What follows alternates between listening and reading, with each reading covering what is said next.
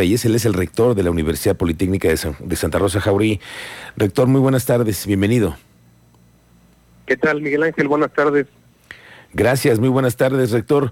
Pues estábamos platicando con nuestro auditorio de, de, la oferta educativa, de la convocatoria que tienen ustedes ahora para la maestría en enseñanza de las ciencias y platicar que como nos cuente cómo ha estado el tema de las de las graduaciones, cómo han estado eh, los nuevos talentos que han ustedes estado ya capacitando y preparando. Qué, bueno que nos preguntas, Miguel Ángel. Muchísimas gracias. Pues primero, muy contentos, justo en este 2022.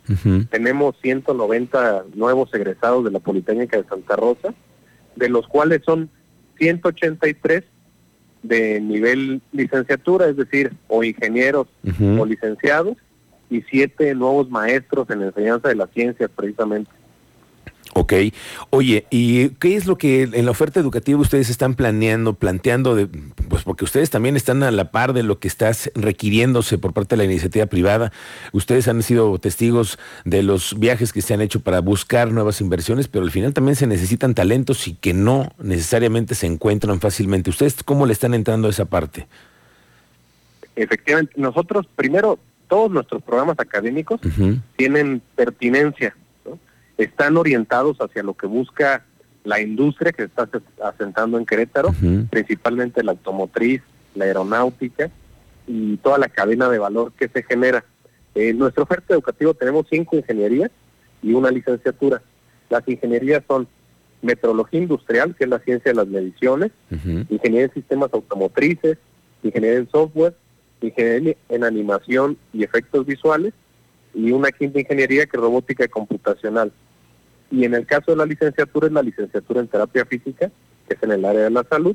Y como lo comentaba, tenemos una oferta de posgrado que es la maestría en enseñanza de la ciencia. Y esta tiene cuatro líneas terminales, una para la enseñanza de las matemáticas, otra para la enseñanza de biología, otra para física y una y la última para la enseñanza de química.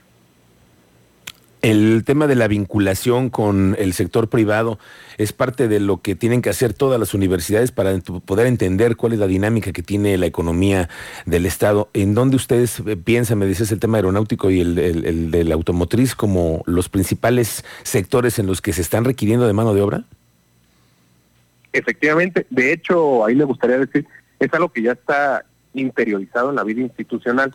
Nosotros tenemos un consejo social Incluso para abrir cualquier programa educativo, se tiene que hacer un análisis de la pertinencia de los mismos. Participa el Consejo Social en el cual hay representantes pues del sector privado, cultural y social del Estado y de esta manera pues antes de abrir un programa pues vemos que sí es una necesidad real de nuestra entidad. Eh, somos una entidad muy orientada hacia la industria, hacia la exportación y precisamente estos programas académicos lo que permiten es esa inserción, esa inserción con las dos principales eh, actividades fuertes del Estado, ¿no? que es lo aeronáutico y lo automotriz. Claro, que en donde hay muchas oportunidades para los jóvenes que piensen que también una, una posibilidad puede ser la Universidad Politécnica de Santa Rosa Jauregui, porque luego pensamos nada más en ciertas instituciones, ¿no? Que además están muy saturadas, algunas carreras, y bueno, pues hay que explorar otras, otras alternativas que se encuentran y además que son, son eh, cuestiones públicas, ¿no? Sí, y además quisiera destacar algo adicional. Eh, nosotros tenemos un modelo educativo único en el estado de Querétaro. Es una universidad bilingüe, internacional y sustentable. ¿Qué quiere decir esto? El tema del bilingüismo es que los aspirantes pueden llegar con un nivel muy básico de inglés, tienen un primer cuatrimestre de inmersión, reciben 525 horas de formación del idioma inglés y al momento de titularse ya tienen un nivel B2 consolidado del marco común europeo de referencia.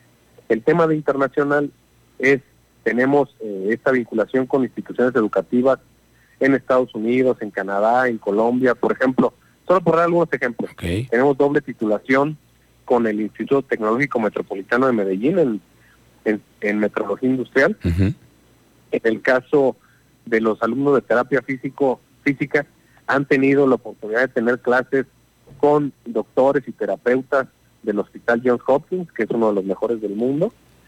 Y para el caso de animación y efectos visuales, pues se tiene la oportunidad de algunos intercambios con universidades en Canadá. Okay. De hecho, ahora que lo menciono, eh, somos la universidad en el país que en este año está mandando más estudiantes a través del programa de líderes emergentes de las Américas del gobierno del Canadá.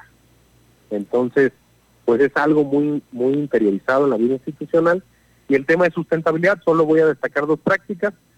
El 100% de la energía eléctrica que utilizamos en el campus se produce en paneles solares y el caso del agua, pues también la tratamos, toda la que se utiliza, se, se separa aguas negras, aguas grises y todo es tratado. Bueno, pues una enseñanza más que nos dejan también para, para todos los que eh, te escuchamos con esta estrategia que tienen ustedes de vincularse con la empresa y también ser pues sustentables, ¿no? Con una universidad que tenga una proyección así también para que las nuevas generaciones vayan ya con ese chip, maestro. Sí, efectivamente. Entonces, pues ahora eh, que nos permites el espacio, pues me gustaría invitar sobre todo a los profesores de UCBEC, de COVAC, de CECITEC, de CONALEP, del CETIS 16, CETIS 105 y CETIS 118 a participar en la maestría en enseñanza de las ciencias okay. que les permita desarrollar nuevas estrategias de enseñanza-aprendizaje que puedan implementar en, en las aulas, eh, diseñar experiencias de aprendizaje ¿no?